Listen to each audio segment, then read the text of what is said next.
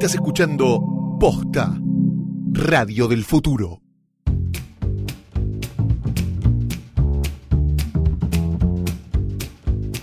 Hola, Bebocho. Bueno, llego en cuatro minutos, calculo. Eh, perdón, pero me quedé encerrada en el pasillo de mi casa, me olvidé las llaves adentro de mi casa.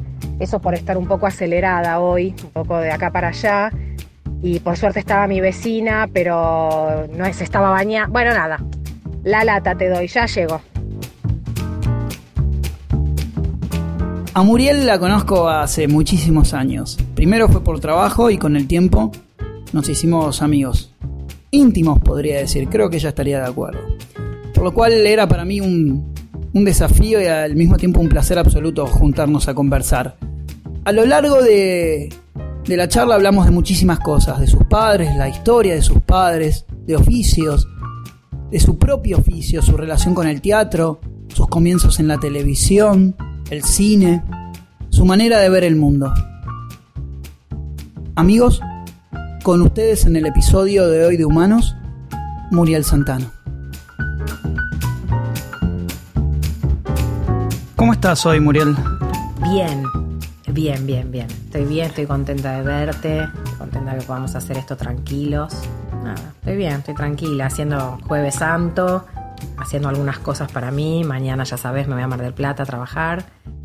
Eh, es una pregunta a veces, eh, no me quiero hacer algo complicada, pero viste, cuando uno le pregunta a alguien que conoce y que quiere, como es el caso mío con vos, eh, viste, arranqué como diciendo sí, bien, bien, y después me dan ganas de, meternos más en esa pregunta por ahí, o decirte a vos otras cosas.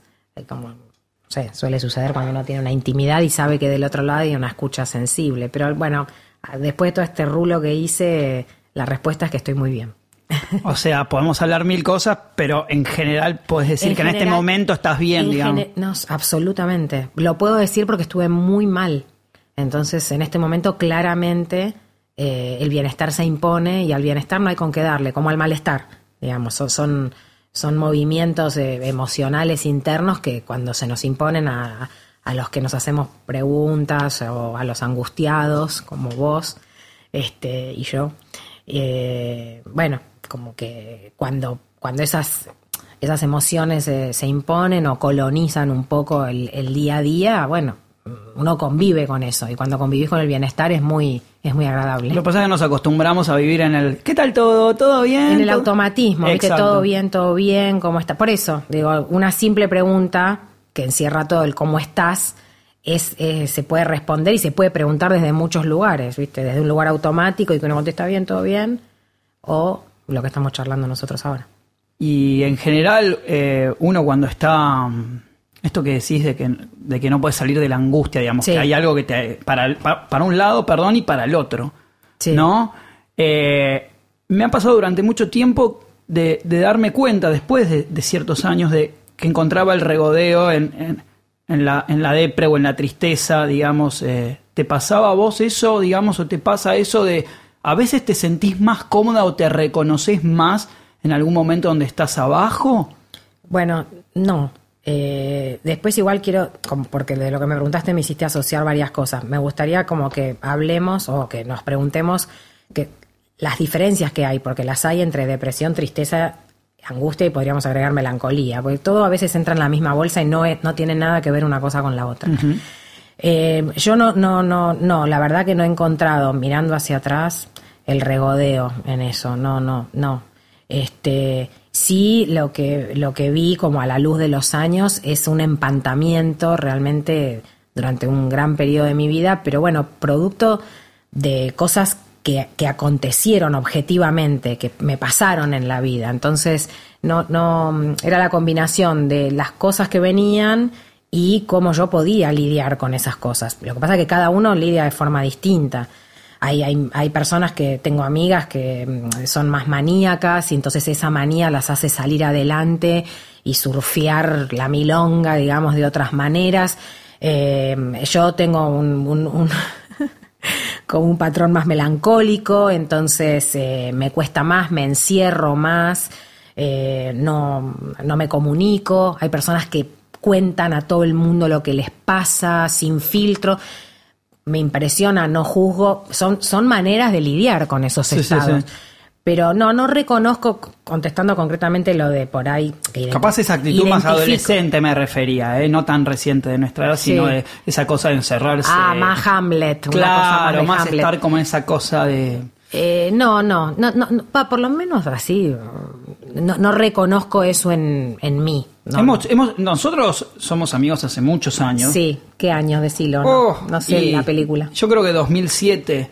Yo te llamé para actuar en- 2007. En, una película. Nos presentó Alicia Zanca. Ay, Enorme Alicia. bueno, la trajiste ahora. Y claro, o sea, en el 2007 eh, yo estaba buscando una actriz para, para, para una película aquí, se llama Incómodos, y Alicia me dice, yo estoy dirigiendo Chicas Católicas, una obra en la calle Corrientes, me dice, eh, y hay una actriz que es fabulosa, Muriel Santana, y me acuerdo que nos encontramos en el cafecito de enfrente, tan lindo como se llama, El gato negro. en el Gato Negro, creo.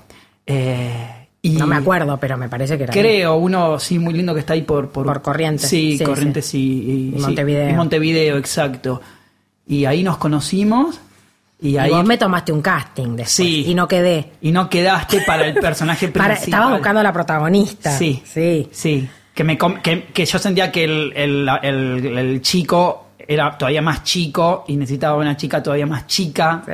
Ah, pero igual es espectacular la historia. Sí. que de no haber quedado es espectacular, porque además eh, eso hizo que, porque a mí el guion me gustaba, vos me caíste muy bien y además yo tenía una gran ambición, tenía mucho deseo de hacer cine. Claro. Y entonces la posibilidad de tener a un director así como con quien mínimamente había empatizado lo, lo poco que habíamos charlado y que me gustara el guion. Y bueno, después está la famosa anécdota de que, de que a mí me había gustado más, inclusive, lo recuerdo eso, el personaje de la monja de la película, que tenía un misterio, este, y algo que yo sentía que eso lo podía hacer.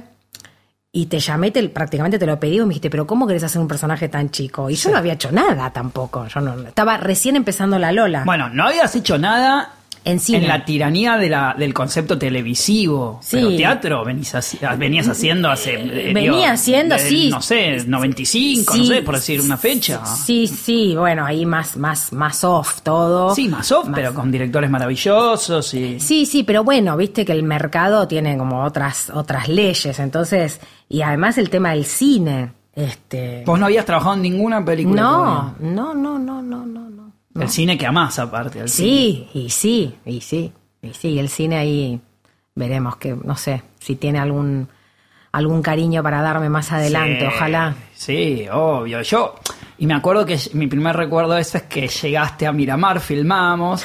Fue el año 2007, creo, sí, que sí. nevó en julio acá en Buenos Aires. Exactamente, el 9 de julio. El 9 de julio del 2007, nosotros Sí. estábamos en Miramar, Sí, hacía un frío tremendo, Sí. y vos llegaste y yo me quedé sorprendido porque vos tenías que manejar una camioneta y actuar al mismo tiempo, hiciste todo perfecto. Bueno, y te fuiste. que- lo que pasa, claro, que actuar, día te Sí, que actuar es eso, ¿no? Como hacer muchas cosas al mismo tiempo. No, bueno, pero esa pick-up, vos me- no sé si había alguien que era el dueño de la pick-up que me explicó cómo manejarla, tenía una dirección más dura que la mierda. que Y, ese, y, ese- y ahí no habías hecho todavía tele. No, había hecho algunas cosas en tele, había hecho el- esa tira que, este, que es de culto, que se llama Una familia especial. Sí. Y después, eso fue creo 2005 y en el 2007, justo con lo tuyo, yo estaba empezando a hacer la Lola. Claro. Que de hecho cuando yo arreglo para hacer la Lola, digo, miren que yo tengo una película y me Te sentía amo. muy Un día. importante. Un día era. Este, bueno, pero yo me acuerdo que yo llegué a la estación de eh, Miramar de noche, Esteban, no me estaba esperando nadie de producción. Eso, eso no me lo puedo olvidar. Los celulares eran catraminas, eh, no tenían señal en ningún lado. Y mm, yo no sé si tuve que esperar sola en una calle Miramar en pleno invierno hasta que llegara un taxi, pues llegó ponerle 15 minutos antes. Tu producción era una, una chi- una chica muy amorosa, no me acuerdo el nombre, bueno. Ni yo me acuerdo. Y eh, llegué al hotel, me acuerdo, la escalerita, todo subí, me ¿Y qué pensaste cuando estabas ahí? No, que qué son estos hijos de puta, ¿dónde estoy? Lo que pasa que igual eh, como la idea del hacerte de abajo, viste que en el teatro la, te, la, te la inoculan, como Claro. que te, te meten la cosa de que, bueno, y aparte es así, digamos, yo, yo sabía que me sumaba a un proyecto, no sabía la magnitud, si eras un Scorsese o si eras, bueno, quién eras, digamos. Mingo y Aníbal contra el fantasma. Mingo y Aníbal, claro, sí, Claro. los bañeros tres. Sí. Entonces, este. claro, fuimos a hacer bañeros a Miramar. Sí, sí, sí. No, y esa, no dormí, porque ya habré llegado a las 4 de la mañana y a las 7 me levantaron, qué sé yo, y ahí fuimos. Y yo me acuerdo una cosa que nos dijiste filmando ese día. Fui más de un día, fue, fueron tipo tres Do- días. Dos días. Dos días de rodaje, pero en el Ah, medio yo tenía sí. libre que me fui a Mar del Plata y me fui a hacer las manos, me fui a hacer un masaje a una peluquería. Porque estaba reembolada. Metí spa, estaba reembolada. Eh, no, y me acuerdo que el, el rodaje ahí en la ruta. eh, eh, bueno, yo tenía que estar con una camisa y un saquito de morondanga. El otro pibe sí estaba abrigado, el actor. Y mm, vos decías, chicos, está, va, va de nuevo, va de nuevo. No podíamos hablar del frío que hacía. Tremendo. Y en un momento dijiste "Es que está todo perfecto, pero en la próxima traten de no temblar. Me acuerdo, digo, ¿esta es la indicación de un director? O sea, yo, eh, sí, lo es, claramente. Y sí, pero ¿cómo se hace? Para no temblar se hace 8 grados bajo cero y me tenés en camisa, en una ruta. Esto, me, gusta esto. eh, he actuado a veces en algunas cosas y nunca me he sentido más solo en dos lugares. En la previa de alguna función de teatro, antes de que empiece, y en, y en un set estar invisibilizado en el caos que implica un rodaje. Como una orfandad, ¿viste? Donde decís, ¿qué estoy haciendo acá? ¿Cómo llegué? Quiero volver a mi casa, a mi mundo. Y es una, es una, sí, sí, se juegan un montón de, de emociones, ¿no? Lo del teatro no sé, no lo entiendo mucho porque el teatro es un fenómeno, el cine también lo es, pero digo, el teatro más por, por esa cosa de, de lo vivo, del día, del día de cómo estás y del público, ¿no? Claramente la diferencia es el público, la relación, es, es ese espacio entre el público y el actor arriba en el escenario. Eh, y aparte es- tiene que ver con la- lo colectivo. No sé si vos. ah, Yo hablo de los que hice solo. Bueno, que como no te querés sentir solo si estás solo. Sí, sí, sí. No hay compañeros, nada. ahí. No, salir a hacer. estar solo en un escenario o, o por ahí tener eh, esos, esos roles que aíslan. A veces dentro de un elenco tenés un rol que está aislado. Eh, Por sé yo, ejemplo. recuerdo, por ejemplo, eh, eh, Las Tres Hermanas en el Regio con, con eh, Luciano, la dirección de Luciano Suardi. Bueno, el, el personaje de Natalia, la cuñada, es un personaje que se opone a las tres hermanas, o sea, Natalia, y, y recuerdo que, bueno, que es, es- un personaje que está, que justamente como es la oposición a, a la- a las tres hermanas, yo no podía estar con las chicas ni empatizar energéticamente con ellas porque es un personaje que energéticamente tiene otra, propone otra cosa en el escenario. Entonces yo tenía que estar, digamos, para tratar de hacer lo que tenía que hacer lo mejor posible, yo tenía que estar sola. Y las tres hermanas eran Carolina Fal, que éramos amigas, eh, Estela Galassi y Malena Solda. Tranqui, y yo compartía el camarín con Malena encima. Eh, con que nos llevábamos súper y qué sé yo, pero bueno, había un momento donde antes de que empezara la función, yo me terminaba de vestir todo y me iba y empezaba a hacer otro trabajo de, de, de no, empatía, de no empatía con ellas, energéticamente, pues si no entraba, y las tres hermanas son tres melancólicas, eh, y yo, y Natalia no lo es. Entonces, bueno, eh, por ejemplo, ese tipo de cosas, a mí, y yo me sentí muy sola. Pero bueno, eh, está al servicio, ese trabajo está al servicio de algo expresivo. Se me vino a la cabeza la película de Bertuccelli, no sé si la viste. Ay, qué divina, La Reina del Miedo. Sí, qué hermosa película. Qué hermosa película. Hermosa película y bueno, y ella que aparte, ¿no? Lo, lo que labura y, y eso. Sí, impresionante. No, no, a mí me encantó, me encantó la película y me encantó que se metiera con ese tema, con la soledad, lo que es ser mujer. No, no, no. Me encantó, se lo dije en el estreno. Yo estaba, estuve muy emocionada mirando la película eh, y terminé súper conmovida. Claro. Eh, yo se lo dije, le digo, es como una invitación a, a tu neurosis, ¿no? Es como decir, chicos, bienvenidos, Total. bienvenidos a mi neurosis. Che, y cuando estabas en el, cuando hiciste el programa este, que me, me gustaría preguntarte esto del 2005, cuando te, entiendo que el, que el Beto Brandoni Sí. sugiere tu nombre para a Polka, para en el 2005 hacer este programa de Mi Familia Especial o Una Familia Especial. sí, sí, sí, y sí. vos ya lo conocías, por ejemplo, a Maika Migorena, Eh, no, no, a Mike no lo conocía. y porque de ahí surge Ambulancia. Ambulancia, Pero tengo sí. una pregunta anterior que es... Yo leí una nota, vos decías, eh, bueno, las notas, viste, a veces son cualquier sí, cosa. sí. Pero no, esto de que no sabías dónde pararte el primer día, como esta cosa Y de... sí, y sí, porque yo no había hecho televisión había hecho cosas, no, no había hecho televisión, lo que había hecho no, no, era, no era eso que yo entré a hacer a Polka, con un rol también importante, porque yo había quedado para ser la chica Frávega en ese programa. ¿Cómo era un chivo? Bueno, Frávega era sponsor. La realidad es que Brandoni me viene a ver al teatro. Brandoni era muy amigo de mi papá Sí. toda la vida y yo era muy amiga de una de las hijas de Brandoni, de su hija menor, de Micaela. Eh, fui amiga de ella durante 25 años. Después la vida no- nos llevó por otros caminos nada más. Eh, y eh, Beto me viene a ver y me dice que, que bien que estás, hace mucho que no te veo actuar y que no te veo tan grande, bla, bla, bla. Me dice, voy a hacer un programa de televisión y quiero que te, que te tomen un casting. ¿Estás dispuesta? Le dije, por supuesto. Digo, Yo nunca fui a buscar trabajo a la televisión. Nunca había sido. No, a ¿No te trabajo. interesaba o te daba No, sí, sí. Mira, yo decía, no, la tele no, la tele. Me moría, me moría por hacer televisión. Pero tenía miedo de que la televisión no me quisiera. Entonces, viste, antes de ser rechazada, es decir, y no, no me, no me gustás. En realidad yo te digo que no a vos. Claro. Antes, antes de ser rechazada, Sí, yo te digo que como- no.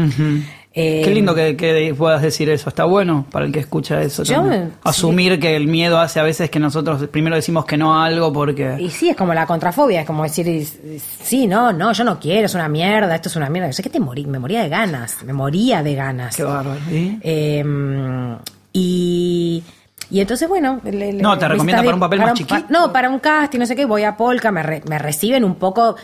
Digamos, entro rápidamente porque Beto había dicho que, que, que me tomaran esa prueba, hago la prueba y, y me dicen que voy a hacer el personaje de la chica Frávega, porque Frávega era sponsor y había escenas, no sé si vos te acordás, esto era muy común en la tele, Mm. este que el- en- en- en la- las empresas que ponían plata, digamos, evidentemente tenían cierto requerimiento para poner ese dinero de determinada cantidad de veces que se mencionara la marca o se, vi- se vieran las camionetas. ¿Vos no te acordás de escenas de exteriores de dos Sí, personajes y que pasa sí. una camioneta Pero te por juro, atrás? y he visto mucha televisión, no me, no me acuerdo de eh, un personaje que tenga directamente así el nombre del... Sí, bueno, eran eh, personas desconocidas, ¿no te acordás? Porque no eran actrices o actores que vos Claro. dijiste, ah, mira, este está haciendo la chica de Claro, a vos dijeron, bueno, vas a, vas, a, vas a hacer... Bueno, vas- va- ah, no, hay toda una locación en Frávega eh, y bueno, hay una la empleada de Frávega, la vas Sí, a el hacer famoso vos. PNT, digamos. El famoso PNT, exactamente, Sí. exactamente. Y, y transcurrían escenas, en vez de transcurrir en un bar o en el living mongo, era eh, lo, Frávega. Entonces la excusa era, "Ay, te querés comprar una tostadora y decían la letra. Claro. Bueno, yo feliz, feliz que me hayan dado todo eso. Inclusive me acuerdo que se lo conté a mi papá y papá me dijo, mejor que nadie te vea, así vos aprendés el oficio, me dijo. Mejor, así no, no, no estás tan expuesta, Ah, ¿entendés? bien. Mejor, porque vas a poder ver todo. Aclaramos para Y- que no sepa, tu padre, Eh, un actor Walter. maravilloso, Walter Santana. Este, y me dijo, mucho mejor. Y a las dos semanas hubo un problema con otra actriz que hacía otro, el rol de la hija marciana y me llama eh, Sabrina Kirchner de, de- de- de casting de Polka y me dice, bueno, mira, estamos, te vamos a ofrecer el otro personaje, Venus. Yo- claro, yo entendí que obviamente que era un personaje mucho más importante, pero pasé de tal vez de pensar que iba a trabajar cada tanto, eh, porque las escenas en Frávega por ahí eran una por semana o dos, o, por ahí me juntaban varias en un día, pero yo no iba a tener letra, a estar ahí lidiando con algo que yo desconocía totalmente, totalmente. Y no, no, no, no sabía lo que era una, una cámara. No sabías ¿Cómo- dónde parar, No sé, ¿no? por eso, pero bueno, por eso, la marca para la cámara, no sabía actuar para la cámara, no sabía que yo tenía una cámara. Cuando te dicen tu cámara, ¿entendés? Que vos tenés que estar perfilada para esa cámara, no tapar al compañero en el contraplano. Eh, eh, cuando abrís las puertas en los decorados, cómo te tenés que parar, porque siempre tenés una cámara atrás y tenés una cámara adelante, en la tele, ¿no? El plano y contra- contraplano, el plano abierto. Bueno, es toda una jerga que después, por suerte, uno adquiere, pero que en ese momento yo era en otro idioma, estar hablando en, eh, como si me hablaran en, en alemán realmente. Entonces, per- sí, sí, sí. y aparte yo tengo como una idea este, un poco masoquista, ¿viste? De, de, de, de- de aguantar lo que no sé y no preguntar y que, bueno, y por, no, como si no supiera porque soy boluda y no porque no sé. Hay algo que no sé, que desconozco. Y entonces, bueno, no, qué sé yo, el, el ritmo vertiginoso que tiene una tira, eh, no, que no haya tiempo. Entonces yo me leía todos los libros, me leía todos los personajes, hacía todo un desglose de lo... Claro, no llegaba nunca porque se graban 25 escenas por día. Bueno, en fin, es un ritmo muy, muy enloquecido. y no sabía, sí, claramente, la- las marcas, dónde pararme, por más que me dibujar, me pegaran la cinta en el Sí. piso, yo avanzaba, ¿no? En fin.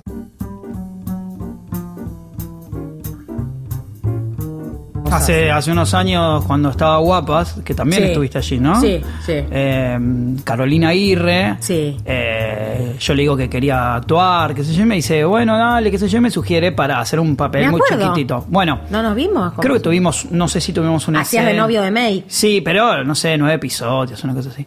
Y me pasó esto que vos decís. eh, entro y no me- me paro y yo, digamos, laburando en cine y en tele hace tiempo, pero me paré y me, me- me- me avasalló el ritmo de grabación. Vino un sonidista y me dijo, si vos querés, esto no es radio, papá, ¿eh? me dijo, esto Mirá. es tele.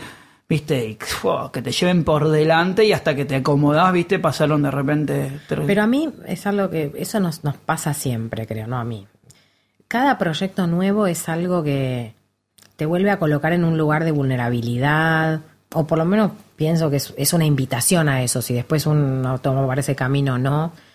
Eh, porque siempre es algo diferente, el elenco es distinto, el equipo, eh, no, no estamos, no estamos diseñados para pensar que las sabemos todas o que, o que ya vas a saber lo que va a ocurrir ahí. Entonces siempre es como un, una- un camino a recorrer Claro. y donde todo es posible, donde todo puede pasar. Entonces, eh, por eso la inseguridad, los nervios, igual yo creo que ese territorio de lo inseguro y todo es el territorio de la creatividad, es el territorio de la angustia, este, la angustia que yo ya lo digo, ya estoy harta de decirlo, pero bueno, la angustia como, como un motor que mo- motoriza cosas. Este, el otro día escuchaba un podcast de mm, un podcast nuevo de una feminista, filósofa, que, que, que- que he hecho algún, un par de seminarios con ella, este, em, que tiene un podcast que se llama Peripatéticas. Es nuevo, hay dos, dos nada más subido, y uno es vinculado a la, a la noche, qué pasa durante las horas de la noche, es, es muy lindo, y otro tienen el último que subió sobre la angustia. Y, mm, y es lindo como- en qué lugar pone a la angustia, por eso de la diferencia entre por Sí, ahí, sí, la depresión, angustia, depresión, tristeza. melancolía. Eh, la industria como, como un espacio creativo, ¿no? La, in- la- la- la industria, dije. ¿O Sí, dijiste la industria y me quedé pensando. No, pero eso, está bien. eso, eso sale. No, no, eso pero es. está bien, puede ser la industria como un espacio. ¿Por qué dije la industria? La angustia La como un televisiva. La- angustia, como sí, como un como como un elemento Creat- de peso creativo, para ¿por qué nos angustiamos? Nos angustiamos frente a la nada, dice ella, ¿no? Sí, como en entonces la, la nada es la posibilidad de lo, de lo nuevo y mm, de, de nombrar lo que aún no tiene sentido.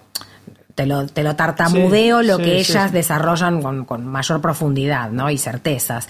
Eh, pero como, como esa, esa zona de que, de, de darle sentido a lo que no lo, no lo tiene. Nos angustiamos porque la vida no tiene sentido, el trabajo es darle sentido permanentemente a todo. Eh, desde el punto de vista de los ex- existencialistas, dice ella, no Sartre, qué sé yo, que yo acá toco de oído, obviamente. Pero me gustó además, bueno, de sumarle a esa noción que yo tengo, que ya la tengo un poco gastada del, del motor, como la posibilidad de que sea la creatividad, ¿no? La angustia frente a un vacío que hay que llenar o, o hacerse preguntas frente a ese vacío.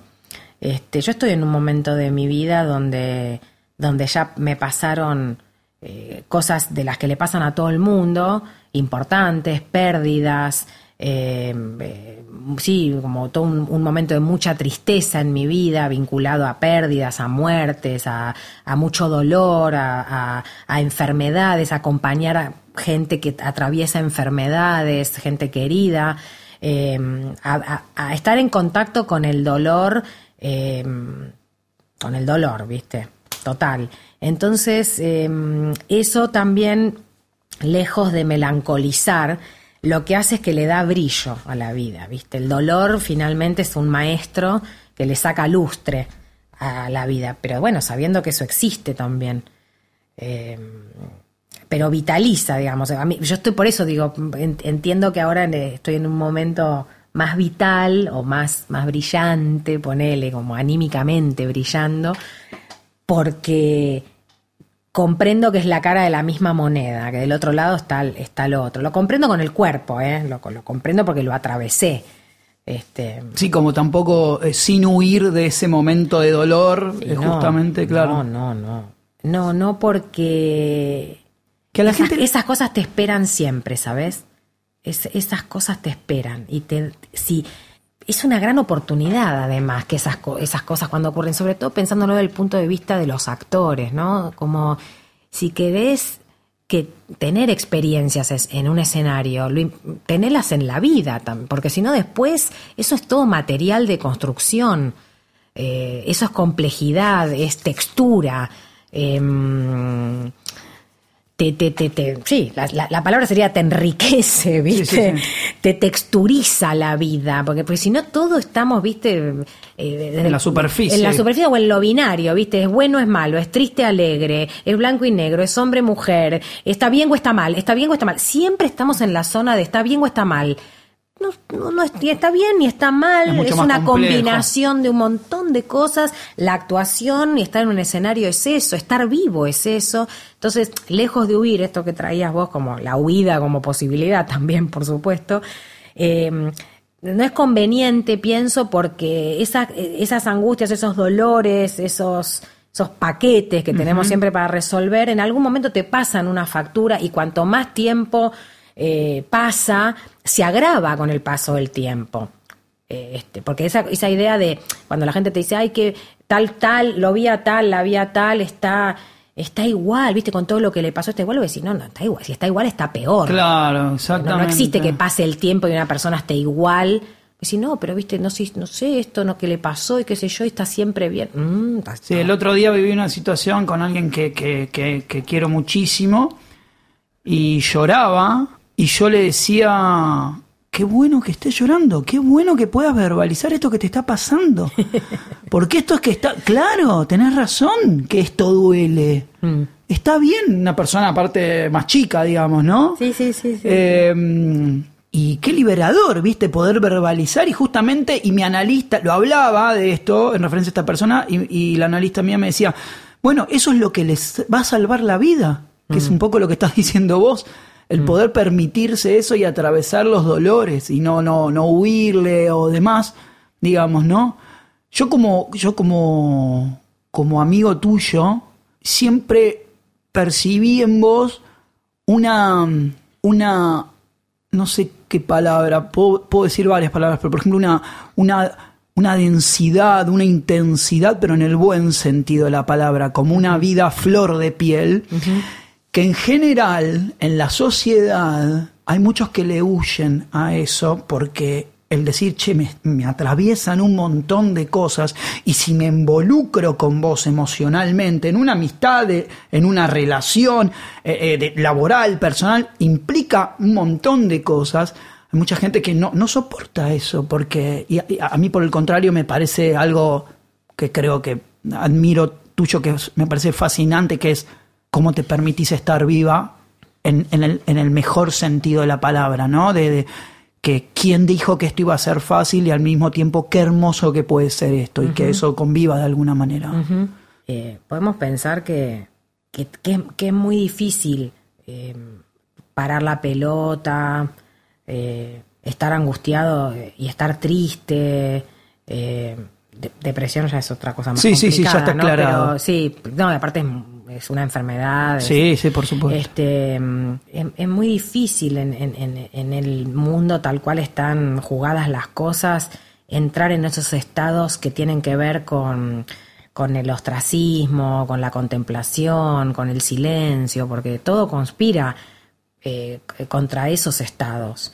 Eh, lo- lo- lo que se nos dice, digamos, es que lo importante es que siempre estés acompañado, que salgas, que te vayas eh, a un lugar donde haya música, donde haya gente, que veas gente, y no, te, no necesariamente están- te están diciendo por qué no ves gente que te quiere o por qué no estés, no estés solo, rodeate de gente que... No, es por, por qué no vas a un bar o por qué no, digamos, Salí, que haya una salí. distracción. Sí, sí, sí. Que haya, sí, rápidamente una distracción de eso que es insoportable. Pero mm, la, la digamos, el límite de lo insoportable lo tiene que marcar como uno desde adentro, me parece, como hasta, hasta dónde, ¿no? No como, como una demanda permanente de lo social, de un discurso dominante que hace que, eh, que si vos insistís, digo, como entre comillas, con algo que, que- contra lo que no podés, que es un dolor, una angustia, una tristeza, una quietud, una desorientación, eh, falta de claridad, lo que sea, si vos insistís, el, el- el- el mundo de alguna manera lo que hace es que te aísla. Claro. Frente a eso el sistema no te puede, porque es casi antisistema. Entonces, eh, sostener esos estados, más que permitírselo, pensaba en la, en la palabra que, que todos usamos, de que se permita, que te lo permitís, que me- bueno y qué sé yo, es a veces esas cosas se, se imponen sobre uno y, y bueno, cuando te das cuenta los costos que puede traer en relación, qué sé yo, a tu trabajo o a tus relaciones personales o laborales, son decisiones difíciles de tomar. Porque, mm, sí, porque te quedas más solo. Sí. Te quedas más solo. Y además cambia algo de tu vida, cambia algo del paradigma, de cómo estás parado frente a todo, ¿viste? A todo. Yo no, no, no, no, no sé, vos me querés, nos queremos y me, me conocés y todo, y bueno, esa observación que haces personal, este, la tomo. Em, eh, lo que, lo que lo que, lo que he visto es que me, me ha traído consecuencias, este, no siempre agradables, más bien desagradables. Este, eh, sí, bancarme a mí misma, viste, como bancarme yo los trapos, digamos. Y con la edad más todavía. Es como que hay cosas, y con el feminismo ni te cuento, viste. Eh, como mm, con ese despertar y todo, hay cosas que ya a, a determinados personajes, eh, femeninos o masculinos o lo que sea, ya no, no, es imposible de remar, es imposible ya de, como si te dijera, me doy el lujo, por ejemplo, de a dos personas haberles retirado el saludo y decir, no, no, no, viste, momentito, no, a vos no te, me vienen a saludar y decir, no, no, no, de ninguna manera, de ninguna manera. Porque sé esto, porque sé que sos un violento, porque sé que le pegaste a tal, porque sé que. Y entonces, como ese es un límite, después si no te lo bancas o no te lo bancas a otro que es medio boludo, media boluda, la puedes saludar igual y la careteás, pero como que hay límites que decís, ah, mira, yo llegué a este momento donde a vos no te saludo. O te, y además te lo hago notar. Te duele el estómago, ¿eh? De hacer una cosa así. No, no, no es que sos Sí, no es no gratuito. No. No es gratuito. No, no. porque aparte sé que, que, que, que, que todo lo que está sucediendo eh, respecto a, a- a la lucha eh, por la aprobación de, Sí. de- del aborto legal y gratuito y todo esto, Sí. eh, te atraviesa, Sí. pero real, ¿entendés? Te atraviesa el cuerpo real. Estaba viendo hace un rato tu exposición en, en Diputados en el 18 de abril, fue de- no, en abril Ayer, del el 17, 2018. fue. Ayer se cumplió un año. Ayer se cumplió un año. Y donde contás, entre otras cosas, que vos te, te practicaron un aborto a los 23 años, ¿no? Sí, Eh, como les cuesta a veces decirlo así. No, porque mucho. no, lo digo, lo trato de decir de... sí, como se dice en los medios, O- se practicó un aborto. ¿Cómo te- no, ¿cómo, cómo, ¿cómo lo podría decir? Sí, abortaste clandestinamente. Abortaste, clandestinamente en un departamento en Recoleta clandestinamente. y te acompañó tu hermana Y mi mamá. Moira y tu madre Sí. en un departamento de un médico que era jefe de un hospital muy muy conocido de un hospital público. Sí. Eh, lo describiste en un relato crudo y a la vez Seco. hiper honesto y Sí. seco y sin concesiones. Y, y- y entiendo que esto, y nos hemos encontrado, ¿te acuerdas cuando nos encontramos en la guardia de, de, de qué otra cosa? Que a mí yo tenía un dolor de cabeza, no sé, en, en, el Mater Dei creo que fue que nos cruzamos y, nos tomamos un café con ella en el bar. en el bar de ahí. Claro, bar. porque yo a ese laboratorio voy Sí, muchísimo. sí, sí, no, Tengo es- mucha relación Típico con la nuestro encontrarnos en las guardias. Y de- porque además a esta altura yo pienso los premios todos, yo ya se los agradezco a los médicos. Claro. ¿viste? No, no, pero decías esto y hablamos de este tema y esto de no querer tener que hablar con gente que lo que te cuesta mentalmente tener que tener una conversación con alguien que no la querés tener, Claro. que parece una estupidez, pero que No, qué estupidez. Es vida lo que perdés, es Ahí tiempo, Ahí es, es- perdés tiempo. Vos podrías estar haciendo muchas otras cosas en vez de estar hablando con esa persona. Nada, en silencio en tu casa, embolado. Es mejor que estar sosteniéndole una conversación a alguien que no la querés, o sea, una conversación o lo que sea. Estar en un lugar donde no querés estar. Mis características neuróticas, digamos, siempre eh, eh, eh, estuvieron como orientadas hacia la soledad. O sea, yo ya vengo con ese patrón, te, diría, no sé si es neurosis, pero bueno, yo desde chica, que era una, nena silenciosa, aislada y solitaria. Entonces, cuando esto que decís, bueno, vos, tu intensidad o como una cosa de una densidad. No sé, Pero eso intensidad en el buen sentido, ¿eh? No, eh, no pero como... no hay que aclarar nada, Esteban. Este, no aclares que ocurre. No aclares, después hablamos. Eh, son características, así como te contaba de mis íntimas. ahí Yo tengo una amiga íntima que, bueno, que es Sí. lo contrario y que le pasan cosas por ahí tremendas y sale para adelante y, no sé, se droga o chupa o, bueno. ese- ¿Drogas vos qué onda? Cero, boludo, Cero. cero. ¿No fumás porro a veces? Nunca fumé porro. Mentira, ni una vez. Ni una vez en la vida. No, nunca te llamó la atención, te. Esto me puede costar carísimo con las caretas. Porque van a decir, ay, claro, con razón, eh, me- lo necesita. Y bueno, la verdad es que yo, así como no, no hago esas observaciones sobre nadie, bueno, si las hacen sobre mí, Claro. verán el tiempo. Claro. Mira, el tema es que en el ambiente en el que yo estaba cuando tenía 17, 18 años que estudiaba teatro, obviamente circulaba porro, circulaba merca, circulaba lo que quisieras en las fiestas y qué sé yo. Y de más grande ni hablar, cuando entré más en la papota, viste, como que más, se, se sofistica, se sofistica el mundo sí, sí. de las drogas, había todo, había papel, había ácido, todo, Todo. todo. Eh, papeles, se dice, bueno. ¿Qué sé yo? Ácido, Yo tampoco bueno, soy de- muy de de- todo. Eh, yo, em, para empezar, como nunca fumé tabaco, Mm. no tenía el hábito del fum- de, de- de la cosa de la sustancia, ¿no? De la, como de la adicción. Eh, y una vez, en una obra de teatro, yo era muy jovencita, eh, yo lo dije esto y me decían, no, no te puedo creer, yo pero yo quiero fumar, yo quise fumar mucho tiempo, quería debutar con el porro. Y lo que me decían, obviamente se lo comentaba a compañeras que tenía confianza, que sabía que fumaban, no, pero, no, pero conmigo no quiero que empieces porque mm, eh, si te pega así, si te pega así, qué sé yo, tenemos que estar con alguien que, nos, que te ayude por si... Entonces también ahí se empezó a hacer como una especie de mitología de lo que podía pasar o no, del brote paranoico y del bajón y de toda la, liturgia alrededor del porro. Eh, pero yo francamente hubo un momento donde yo estaba muy dispuesta a iniciarme. Entonces en una obra de teatro me dijeron, bueno, esta noche, dale, dale, voy, qué sé yo. Y este, intenté como dar una, una, una pitada, eso fue lo más cerca que tuve, y no, como que bueno, tosí, el, chiste, quedó, claro. siempre quedó, y entonces, este, no, no, bueno, le digo, pará, no, que me quedó la sensación de la tos, bueno, mañana, no sé qué, después no se volvió a dar la situación, y así fue. Claro. Pienso que en cualquier momento voy a probar, Claro. cuando esté en confianza, en una, bueno, confianza con todos, Sí, mis amigos fuman, pero digo, Sí. eh, como que estén dadas las cosas, no tengo ningún problema en probar. No, Claro. no, no es que te digo que tengo una posición tomada. Fueron pasando los años, no Sí, probé. no sé.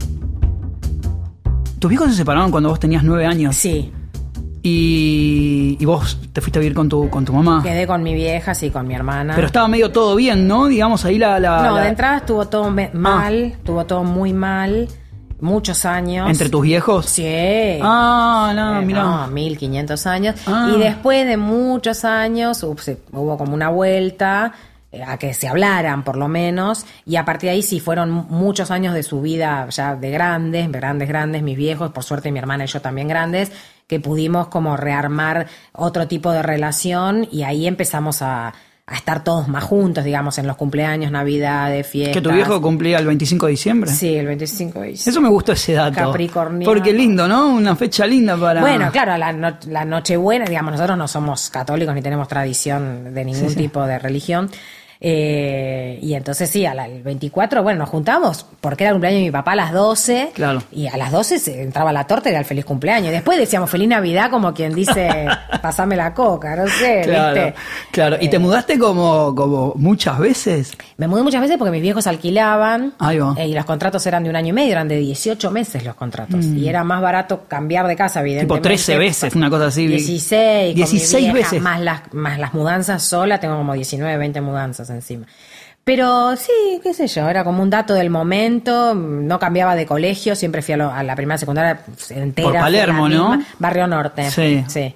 Sí. Y, mm, y sí, pero mi mamá hacía hogares en cada casa, ¿viste? Claro. Nosotros nos mudamos, ayudábamos. Porque tu vieja, ¿qué, qué hacía exactamente? No, no, exactamente. no. Hay exactamente, para tu mamá. Sí, Se te ilumina la cara. Sí, y que mi vieja era una mujer extraordinaria. Claro. Eh, mi, mi mamá le, gustaba que dijeran de ella ya, de- digamos, porque hizo muchas cosas, pero digamos, los últimos 30 años de su vida, lo que ella, por eso voy a hacer honor a ella, a Elsa Mabel González, mi madre, es una sanadora espiritual. Eso es lo que digo de mi madre, hoy, hoy hace muchos años, pero porque mi mamá hizo muchas cosas, hizo muchas cosas, entonces eh, era la menor de siete hermanos, de Lincoln, familia pobre, pobre, pobre, pobre. Mi mamá no, no terminó la escuela, traba- trabajaba desde los 15 años. Este, ella siempre cuenta que con su primer trabajo, a los 16 años, trae ayudante de una peluquería, eh, compró un calefón eléctrico porque en su casa toda la familia se bañaba con agua fría. Y, y el padre, mi abuelo, le dijo, este, eh, sí, claro, como toda puta te querés bañar con, con agua caliente. Digamos, la idea de que eso era un lujo o era una veleidad y además la estigmatización, ¿no? Del, de que mi madre ya era puta porque quería el goce del agua caliente, ¿no? Este, y aparte mi madre lo había comprado para toda la familia, ¿no? Bueno, y me- se pintaba las uñas, todas esas cosas, bueno, que hacían. Y ahí quería ser actriz, claramente era una puta. Eh, y bueno, no, es una historia, es otra historia muy larga la de mi madre. Después, bueno, este, hizo muchas cosas, pero siempre muy vinculada a una idea de servicio. A mí me, me encantó algo que, que leí que, que tu viejo, bueno, entiendo que en tu casa circulaban, en casa de tu madre, ¿no? Sí. Entiendo en tu padre circulaban actores, actrices, Sí. pintores, era un lugar como de, de movimiento, Sí, digamos, ¿no? de constante movimiento.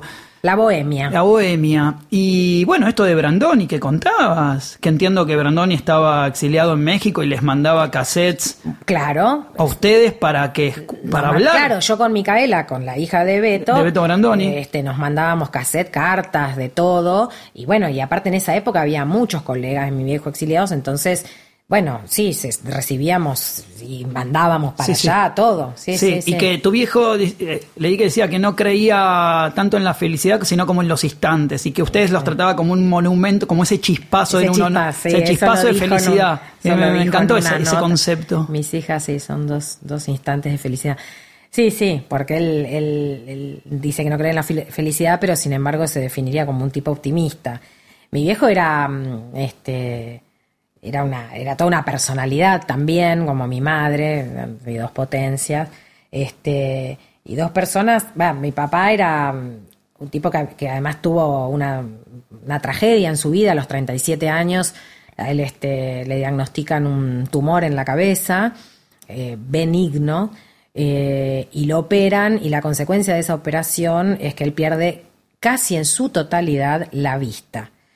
Entonces, él a 37 años, mi papá era galán en esa época, era un actor muy considerado en el teatro independiente porque él había nacido en el teatro independiente de Onofre Lovero, el teatro de los independientes, eh, y además ya había sido convocado por la tele y por las compañías de teatro comercial, que eran mala palabra en ese momento para... Ahí sí que estaba la, la pugna entre te vas al sistema, ¿viste? Te vendiste. Te vendiste, exactamente, te vendiste. Era, era eso lo que se decía. Eh, y mi viejo en, en ese momento, en esa la cresta de la ola, le ocurre esta sí, tragedia. Muy joven. decir, 37 años. Muy joven. Bueno, yo tenía dos años. Y un año y pico, mi hermana seis, siete. Y, y bueno, la consecuencia es eso. Digamos, él se podría haber muerto, por supuesto, porque cuando él entra a operarse, le, le dicen a mi madre que se despida porque no sabía cómo, si mi papá salía y cómo salía. Y mi papá salió entero, este, sin prácticamente ver, digamos, sin su visión, eh, y a partir de ahí construye con una resiliencia única, no sé, bueno, algo de eso debemos tener todos, mi hermana y yo, eh, construye su, su carrera, su camino. Eh, por supuesto, los primeros años fue una depresión enorme, pero bueno, viste, la, la voluntad capricorniana también había ahí. Igual no entiendo nada de los signos, pero siempre me dicen, y los capricornianos, los capricornianos, ¿viste? Claro, El no, yo, yo entendí que, que lo de la visión se incrementaba, pero no a los 37, sino que No, nunca se incrementó. Hay, hay Ah. mucho, es lógico, no se sabe bien. Yo Ah. de, mi viejo no hablaba de esto, era condición en prácticamente en las notas. Igual él nunca fue de un, un actor de poner condiciones en nada, no, no tenía esa escuela, pero este, sí decía de esto no hablo, o cuando le preguntaban de eso lo ensartaban, este, era un, era un Rottweiler mi viejo, ¿viste? Como contestaba cuando. Este, De carácter, un tipo con mucho carácter. Sí, sí, sí, sí, sí. Y además yo creo que la, la idea de ser eh, ba- bajado, ¿no? Porque, digamos, la idea de que le tuvieran piedad, le causaba mucho desprecio a la gente que tenía piedad. La idea de piedad, con él y para con todo, ¿no? Entonces, de alguna manera es como si él, esto lo digo yo, no lo dijo, nunca jamás se lo escuché decir a él, como si él hubiera dicho, hubiera, hubiera, hecho un manifiesto y decir, bueno, a mí me pasó esto, pero yo voy a ser mejor que el resto de la media, digamos, no voy a ser mejor que vos, te voy a reventar, pero decir, bueno, yo esto no es que lo voy a superar, yo voy a, voy a, sí, voy a demostrar que esto no es nada. Lo, no era nada, ¿eh? era mucho, era mucho. Pero mi viejo viajó por todo el mundo, hizo giras por todo el mundo, Rusia, toda Latinoamérica, todo, todo, todo, todo Estados Unidos, todo. Nunca dejó de actuar, se transformó en un, en un actor enorme, en un tipo muy unido a su tarea, muy conectado, muy comprometido políticamente con el, hecho político de actuar, de ser un, un tipo que aportara a una comunidad y, y alejarse de todo lo- lo- los espejitos de colores, alejarse de la brillantina, ¿viste? Como de toda la boludez, digamos, la boludez. Era un tipo con un enorme sentido del humor, muy querible, muy querido, muy querido. Cuando se murió mi papá, yo no, es que no lo podía creer, lo sabía, pero el- su velatorio fue en el Teatro Cervantes y fue eh, la celebración de una vida. Y no me hago la New Age con esto, porque yo estaba hecha mierda, porque mi mamá se había muerto seis meses antes, además, en forma inesperada los dos. O sea, eso fue uno de los golpes también más grandes de mi vida. Por supuesto, los padres se le mueren a todo el mundo, pero hay que ver cómo se te mueren, ¿viste? Este, se me murieron con seis meses de diferencia en forma inesperada, fue terrible. Y al poco tiempo además me separé, entonces fue todo como un, en, en- en menos de un año fue todo como muy, mucha pérdida, mucha tristeza en mi vida. Y cuando se muere mi papá y, y del Teatro Cervantes, bueno, hacen esta propuesta que yo siempre digo voy a estar agradecida eternamente, no solo por el tema del teatro y todo, sino porque ese ambiente fue lo que dio que vinieran tantos actores, tantos directores, escenógrafos, vestuaristas, productores, a contarme cosas, a decir, porque se armaban elencos ahí, ¿entendés? En ese gran foyer, del, esa, esa cosa señorial que tenía, que tiene el Teatro Cervantes, pasaba, había tanta gente, tanta gente, y pasabas y charlabas, y no, me estoy acordando, me dice, "Sabe, la, la piquio, me dice, yo este, te voy a contar una anécdota a tu papá que me da mucha culpa, Nada, me contó una boludez que nos, caga- nos hizo cagar de risa a todos, que que el primer trabajo que hace mi papá después de la operación es una tira en el Canal 9, protagonista, coprotagonista, digamos, De- con la Piquio. Ana María Piquio y un actor que ahora no me acuerdo, un galán. ¿Rodolfo Bebán? No, no, no, no, no, Ah. ahora no me acuerdo. Ah, no, lo de Bebán es mucho más. Más, de más Sí, grande, sí. el candidato que lo Sí, llamaba claro, pero así, ahí ya sí, mi viejo sí. Este, y entonces mi viejo va a trabajar ahí y la Piquio lo pasaba a buscar con el taxi, qué sé yo, iban, y bueno, y parece que tomaban el café con leche con media luna en el bar de la esquina. El famoso café con leche de los actores que viste que están con el café con leche, porque claro, no había plata, entonces almorzaban un café con leche. Estamos discutiendo, estamos pidiendo el café. ¿Vos El- te das cuenta de lo que llegamos? El no? café con leche. Entonces, bueno, entonces la Piquio me dice que le comía las puntas de las medialunas quemaditas a mi viejo. Y mi viejo decía, ¿puedes creer este bar miserable que trae las medialunas? Y me lo cuenta en el velatorio. Me dice, yo te tengo que decir que era yo la que le comía la punta de la medialuna a Walter. Bueno, y así un montón. Y, y, eh, no me acuerdo quién me dijo, yo debuté en este teatro con tu viejo. Qué locura. Este- Entonces, bueno, fue la, la gran celebración de Sí. una vida. Sí. Este, pero bueno, si querés hablamos de otra cosa. Qué hermosura, ¿no? Sí, qué hermosura. Qué hermosura. La verdad es que, que, que es una hermosura. Yo, a ver, te saco un segundo de ahí. Sí. ¿Qué ves, qué ves hoy? ¿Cómo ves la, la- la televisión hoy? Porque digo, no lo mencionamos y no, no creo, o no sé si lo haremos. Obviamente después pasó en tu vida eh, la Lola. Sí, pero Ciega salgamos de la biografía, Claro, sí, pasaron millones de cosas, digamos. ¿Cómo ves la tele hoy? ¿Qué- y, y te lo combino con ¿Qué te llama a involucrarte en un proyecto? Mm. Yo la tele ahora la veo mejor que hace unos pocos años. Eh, la veo mejor que hace dos años, por ejemplo. Ahora, ahora, vamos a la, a la- a la coyuntura, digamos. La veo como que está, es una sobreviviente la televisión también de este país y de este estado. Yo, viste, los productores producen como pueden. Eh, bueno, todas las productoras sabemos que tienen eh, convenios con productoras internacionales, con grandes monstruos de, de los medios eh, yanquis o europeos. Sí, sí, que se juntan distintos jugadores. Yankees, tengo mil años, dije yankees. Yankees. Mil años, Yankees Go Home. Eh, y, veo, bueno, que se están reacomodando permanentemente en un mercado que acá en Argentina es imposible todo. Entonces, eh, eh, ellos no son la excepción. Y, mm, y los contenidos, bueno, que, que se producen eh, siguen siendo, digamos, en, relación a lo que considera la televisión que la televisión quiere hacer.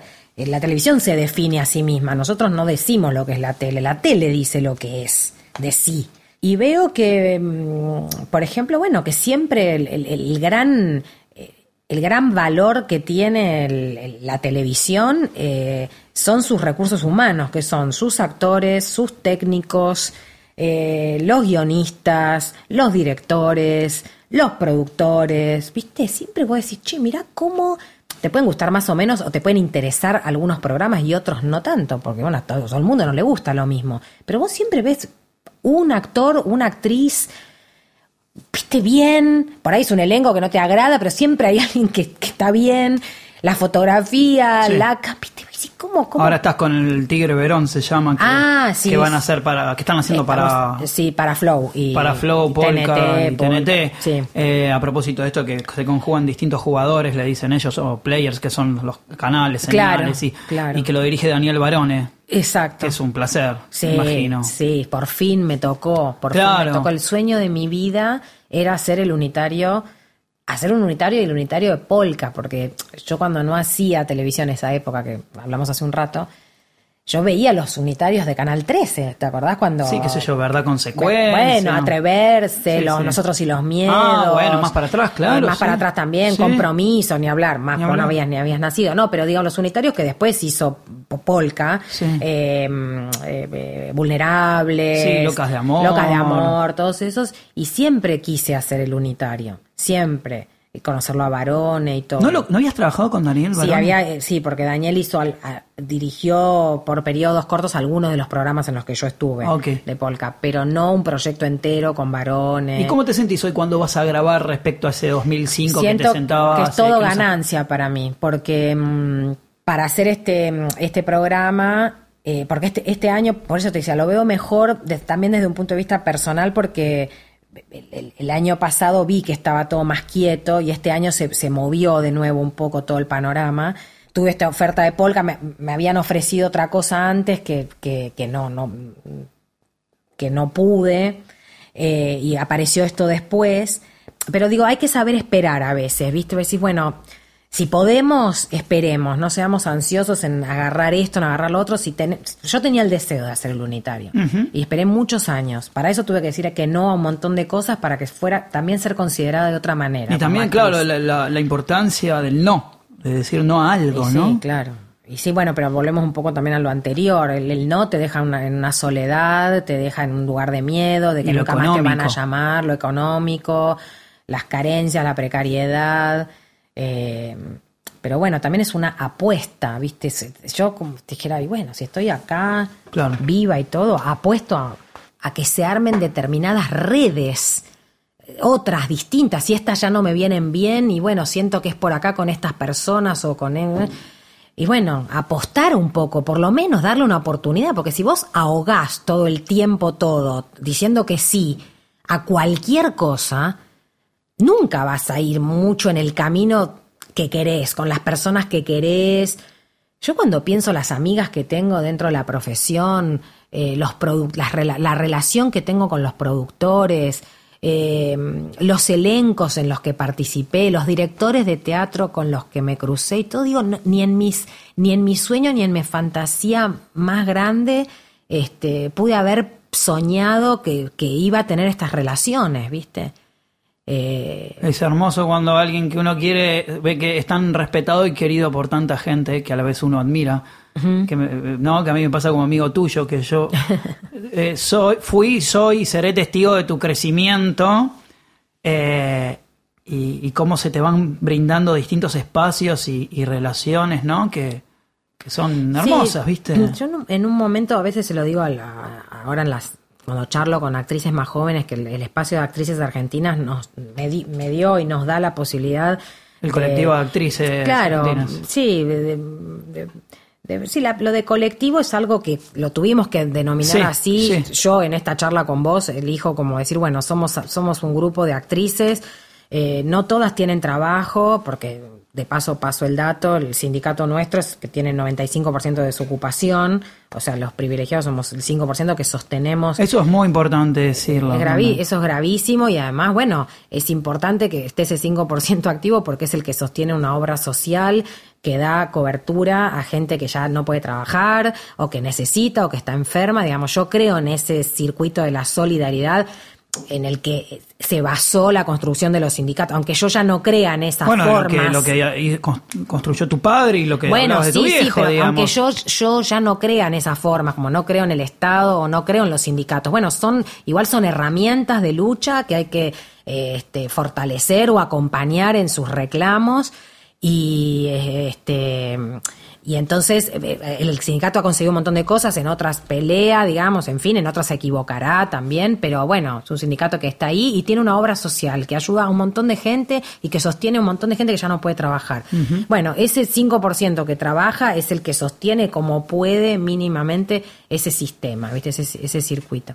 Pero bueno, volviendo a las charlas con las actrices y todo, que son chicas a veces muy jóvenes, que tienen 20 años, que todavía no han tenido ninguna experiencia en el campo, en el mercado ni nada, este, están un poco peleadas con el mercado. Yo las invito a que no estén así, ¿viste? A que, a que estén más blandas, más dúctiles, más este mm, no tan, viste, de barricada la ¿Qué sería peleadas con el No, como bueno, que todo es una mierda y que ah, para qué quiero hacer, no, yo ojalá no me pase esto. Y yo no, no, no, viste, no, no porque este, uno hace los espacios también. Vos tenés la posibilidad de fundar cosas cada vez que eh, tomas una decisión. Y hace un rato me preguntabas qué, qué me llevaba a tomar decisiones y eso, pero este, viste, cada vez que te subís a un escenario, tenés la posibilidad de fundar y de manifestar cosas. No tenés que repetir siempre lo mismo. Nadie te condena a repetir. No existe la repetición. Vos estás haciendo de nuevo algo todos los días. Hacer de nuevo es hacer de nuevo. Nuevo. Sí, es una obra, puede ser más eh, políticamente por ahí más densa, como puede ser Las amargas lágrimas de Petra von Kant, que la hice el año pasado, o ahora estoy haciendo Los vecinos de arriba. Sí, son obras distintas, sí, yo soy, soy la misma, en mi mismo cuerpo, sí, me piden cosas distintas los materiales, sí, cada material me propone un juego diferente, yo me entrego a ese juego. Ese es el, mi trabajo, entregarme al juego que propone el material. Este material me propone una cosa súper lúdica con mis compañeros, de estar muy conectados, muy entretenidos el uno con el otro. En el momento, estoy el tiempo con Peretti, con Rafa, con Juli. Todo el tiempo estamos vivos ahí, divirtiéndonos de verdad con lo que nos pasa, ajustados al recorrido que tenemos que ajustar. Nadie improvisa nada ni se hace el boludo. Este, y mm, y estamos todas las noches recreando, haciendo de nuevo algo que lo venimos haciendo hace un montón de tiempo. Eh, y entonces esa posibilidad de lo vivo, de lo contingente, de que todo es posible, todo también es una idea revolucionaria, es una idea de resistencia, porque quiere decir que nada está dado, que vos podés hacer de nuevo y todo el tiempo hay algo que se puede hacer digamos, de acá a la revolución. Entonces, como la posibilidad de que, de herir al sistema en la medida de lo posible, ¿viste? Y sostener esas acciones. Lo que yo le digo a las chicas es, chicas, ustedes, digamos, mientras no suceda que caiga el capitalismo, el dinero lo van a necesitar para vivir. Entonces, son más valiosas en un espacio político, como puede ser un teatro, una película, un programa de televisión o una nota, Porque no es lo mismo que Griselda Siciliani salga a decir algo que salgas vos, le digo, ¿entendés? A una chica de 20 años que está peleada con los medios. No es lo mismo. Griselda Siciliani tiene ahora este poder porque construyó poder. Y entonces ella ahora, dentro de ese sistema de poder, que seguramente no le gustará o tendrá sus críticas con eso, ella puede hacer un movimiento que a lo mejor, o que a lo mejor no, que otra Que no tendría que la otra visibilidad. no lo puede hacer. Claro, ¿Entendés? Y entonces, en esos lugares de poder son también lugares de soledad porque es mucho más cómodo para una estrella callarse la boca, Obvio. poner sus condiciones, cobrar su cachet y estar tranquila en su casa. Irse al country. fin. ¿Entendés? Claro. Que estar incomodando permanentemente a los personajes siniestros de nuestra Sí, sociedad. Sí, sí. Eso, y lo relaciono con lo de las redes sociales, ¿no? Que es un tema. Eh, Digo, hay pérdida. Cuando hay compromiso, digamos, por Sí, un lado hay pérdida. Sí. No, no, pero hay ganancia, digamos. Lo que ganás, que no lo dije yo esto, pero es muy lindo decir, bueno, cuando te dicen, y pero no ganas nada con eso, gana un principio. Sí. Gano un principio, Sí. gano una afirmación dentro de mí y ahí sos poderoso. Y decir, y bueno, yo sí. estoy en mi casa, en el living de mi casa solo, pero vencí al, vencí al capitalismo. Claro. ¿Entendés? Todos Sí, los días un manera- poquito manera. quiero esto. Claro. Me levanto y digo no. Me levanto y digo no. ¿Viste? No, sí, sí, sí. Todos los días. No.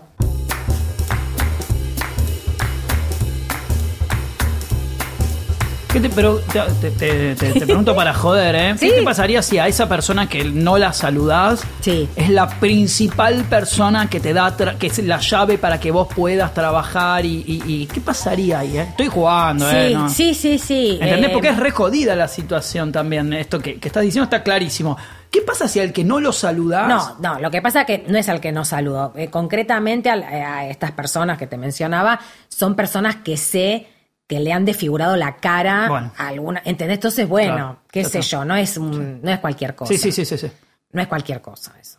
Entonces, supongo que en ese caso, eh, no, no sé, la verdad no sé qué haría.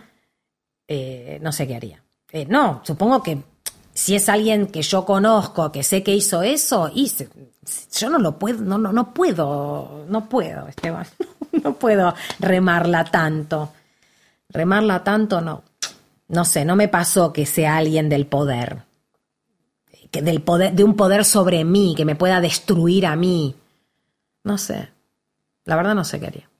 En las, en, las, en las redes sociales yo te conozco y he, he vivido tu momento, por ejemplo, me acuerdo un día de ir caminando y, y nos estábamos divirtiendo, hicimos unos videos con unas cremonas, unas medialunas sobre Díaz, ¿te acordás? domingo, hashtag. Un domingo hashtag eh, No, todos tus hashtags me, me moría. eh, que sí. era un, un chiste, digamos, y, y después un día me dijiste, no, lo- la borré la cuenta o no me acuerdo, o Sí. dejaste, no sé, la dejaste sí. inactiva. No, tengo una relación muy loca con las redes. Muy loca, como todos Welcome, nosotros. Sí, claro. welcome. Muy loca, muy neura, voy y vengo, me quiero ir de todas partes, quiero cerrar todo. Después pienso que tiene un impacto sobre mi trabajo. Después digo, pero ¿cómo va a tener impacto sobre mi trabajo esto?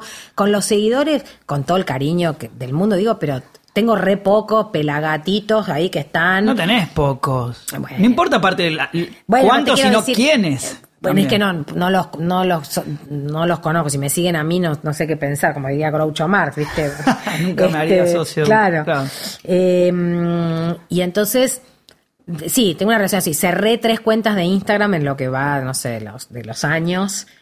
Y ahora, en el 2017, abrí este, este Instagram que, ten- que todavía lo Que ya mantengo. tiene dos años. Pero que voy borrando muchas cosas, voy editando. Por ejemplo, no sé, no, no debo superar las 70 publicaciones, nunca, 80, una cosa así.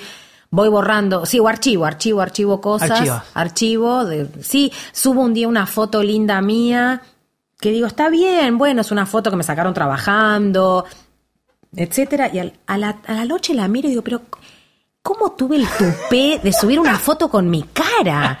Es es, el colmo del Es ego. hermoso. Sí, total. ¿Viste? total. Bueno, pero es del trabajo. Entonces, conmigo misma empiezo con una Sí, negociación. pero no somos eso, no somos contradicción, digo, no también. Déjame no- de joder, No, no, pero ay, dale, también somos contradicción. Sí, pura. ya sé. Dale. digo, estar subiendo la cara. de Pero obvio que es una deformidad. Hay gente que solamente Es en su cuenta de Instagram tiene selfies. Boludo, entras a las cuentas. Sí. O, sí, o están en cuero los Sí. tipos. Digo, ay, parezco una vieja chota, pero No, no, no. ¿viste las selfies de los baños? De. Selfie en el espejo del baño. chicos, pero tengo 50 años. Tal vez eh, viví la televisión blanco y negro, o sea, vengo de ahí, ¿entendés? No tiene que ver con eso. Nací sin internet, eh, llegué a internet. No, no, no, no tiene que ver con eso. No creo, no creo que las cosas sean una cuestión Pero no nos pa- generacional. pero somos eso también. A mí me pasa exactamente lo mismo que vos, borro fotos, subo bajo, eh, veo fotos de selfie y digo, qué pelotudo. Qué vergüenza, qué vergüenza. ¿Viste? No, Eh, selfie yo, la selfie... No, me la debo. me- no, no, la selfie me saco fotos, pero no las subo. Claro, para Yo amigos. tengo fotos mías. No, no, no, para verme, de pelotuda. Porque digo, ay, qué linda que me maquillaron hoy. Por ahí vuelvo de grabar y me quiero Sos sacar el coqueta en maquillaje. ese sentido. ¿Te gusta? Sí, sí. Ay, re coqueta. Sí, me acuerdo cuando fui a tu casa tenés muchas como cremas o Soy re coqueta. perfume, esas Muy, cositas de... Muy, muy, muy. Me gusta mucho todo ese mundo. Mucho, la, mucho, mucho la perfumería, mucho el chirimbolo. Siempre olés bien vos. Claro, ¿no? Ay, bueno, eso sí, muchas cremas del cuerpo. Siempre estoy encremada. pero- Sí, sí, sí. Te imagino, te imagino, claro, Muy. ¿no? Como, sí, sí, pero bueno, llega ese momento a la noche donde uno agarra el teléfono y dice, a ver qué hice hoy y qué publiqué, y, y viene el deleta y toque, toque, toque, Claro. toque. Sí, no, no. Y después este Twitter es otra cosa. De- después del 2018 eh, que tuve que así que donde todas todas las, las que nos comprometimos con el tema de la ley fuimos amenazadas, hostigadas, en esas no estoy sola tampoco. eh, por eso no, no quiero hacer autorreferencial porque todas, pero bueno, cada una la sintió de manera distinta y le llegó en distintos momentos, etcétera. Ahí bajé un poco la actividad en Twitter a partir más o menos, sí, después que no salió la ley, eh, eh, que aparte estuve tan activa y viajé tanto a las provincias y, y, eh, fue una, una gran, o sea, lo agradezco porque fue una oportunidad enorme de, de- de- de- de relacionarme y todo, pero me dejó muy desgastada. Y, y a mí me gusta actuar también, entonces digo, ¿cómo hago para...? Porque prácticamente era como la militancia, de golpe la vida se me transformó en ir a escuchar mujeres o ir a charlar o ir a hablar o ir a leer algo, o si podía estar o qué sé yo, y yo lo hice con mucho gusto. Y llegó un momento que ya no tenía energía para mí y para esos momentos también de soledad y de introspección eh, tan necesarios para mí porque es una combinación, viste, de estar con gente, porque el teatro lo es, la actuación lo es, es equipo todo el tiempo y también en la misma medida poder cerrar la puerta de mi casa y, y- nada, y vaciarme, vaciarme para, para pensar y poder volver a hacer esas cosas con entusiasmo. ¿Viste? Estar con gente con entusiasmo, no hartarme. Qué trabajo, ¿no? Es, ¿Viste? Lleva ahí, sí, claro, ¿viste? En, en qué nos involucramos, de qué manera, Sí. volver a nosotros, poder elegir, decir que no, para poder decir que sí a lo que queremos, teniendo en cuenta lo económico, eh, de quién nos rodeamos, cómo nos vuelve todo eso. Eh, bueno, Sí, son, son decisiones que, mm, por ejemplo, pensaba en algunas cosas que, la la lo que decías de las contradicciones, ¿no? Por ejemplo, eh, yo soy una persona que consume, tengo un consumo eh, medio, te diría. No soy extra consumista, pero no soy poco consumista. Fui extra consumista, súper, hiper. Ahora, hace bastantes años que, que me manejo en otra zona del consumo. Más consciente, pero, con, pero igual me incomoda mi consumo. El consumo que tengo de cosas me, me, me, me sigue molestando. Tengo como esa contradicción. Y al mismo tiempo creo que siendo mínimamente pública, sin ser una estrella, pero bueno, sí, veo que, que a partir también de la exposición que tuve el año pasado, hay más rebote con algunas cosas que yo puedo manifestar, me doy cuenta que hay una enorme responsabilidad también. Por ejemplo, en ese tema que a mí me preocupa. Yo no juzgo a la que no le preocupa, no le preocupa y punto. Eh, pero digo, a la hora de alentar el consumo en redes o de subir cosas vinculadas a, a las compras o a determinada ropa y todo, ahí se me arma un barullo tremendo porque mm, este, yo me, me- me desvinculé hace tiempo de los posteos pagos. Esto es todo una- en- un tema enorme para, para las actrices y los actores, ¿viste? Eh, el canje o el, o el, el o posteo el pago, ¿viste? El posteo que- pago más el que canje. posteo pago, sí. Eh, y también hay muchas veces que yo comparto cosas porque son emprendimientos o me, o me piden, cuando me piden me molesta un poco, prefiero que no me lo pidan y hacerlo yo espontáneamente. Me pasa mucho que voy a negocios a comprar cosas, pues yo compro las cosas. eh, y me dicen te lo queremos regalar o qué sé yo, le digo no, no me lo regales porque yo no, no lo voy a subir, no, no me importa, me dicen. Cuando me dicen así, lo más probable es que yo después lo comparta. Porque son por ahí diseñadores chicos. Sí, sí, claro. Me pasó la pasada en un vivero divino, nuevo. Me gustan mucho las plantas Sí, sí, sí. de una chica, un emprendimiento precioso que tiene en la calle Godoy Cruz. Buah, y quería Este, decir el chivo nomás. Y lo quería decir, claro, bueno, y acá viene, gracias, eh, Gracias, plantitis. Sí, bueno, y fui, le compré unas plantas, qué sé yo, y, y me gustó una que ya la tenía vendido y al poco tiempo me escribió y me dijo, eh, hice un, un hijito de esta, no sé qué, ya, ya creció. La verdad que te la quiero regalar, bueno, la fui a buscar. la- Le dije, te voy a subir algo. No, no, no, no, no, y no le subí nada. Pero, pero digo, volviendo al, al tema del consumo, ¿no? Qué responsabilidad eso de alentar el tema de las marcas, del consumo, porque yo consumo marcas también, ¿entendés? No es que no.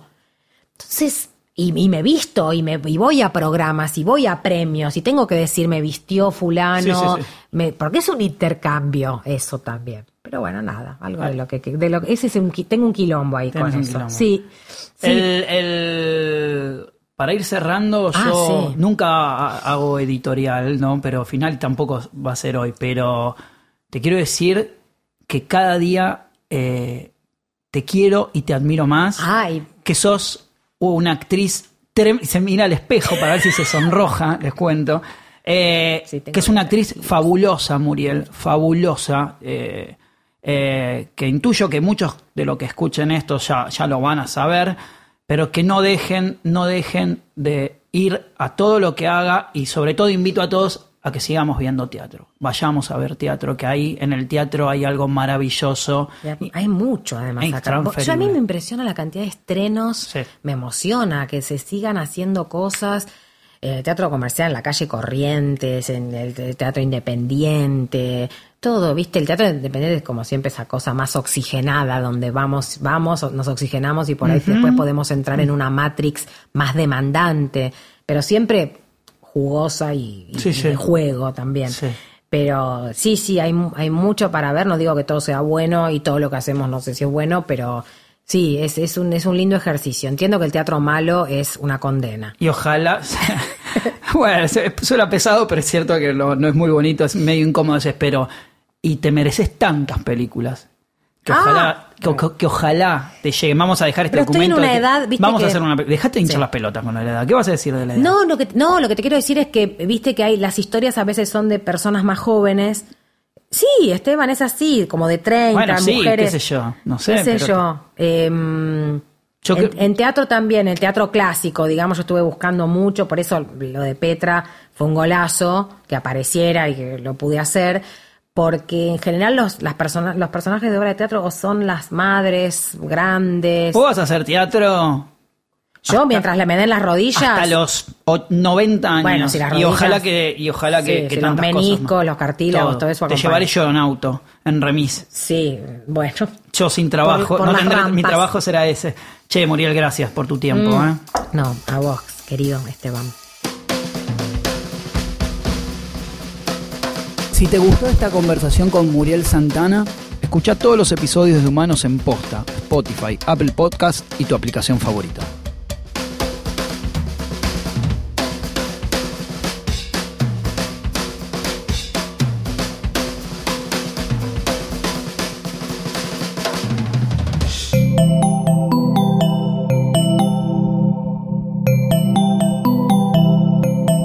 Estás escuchando Posta, Radio del Futuro.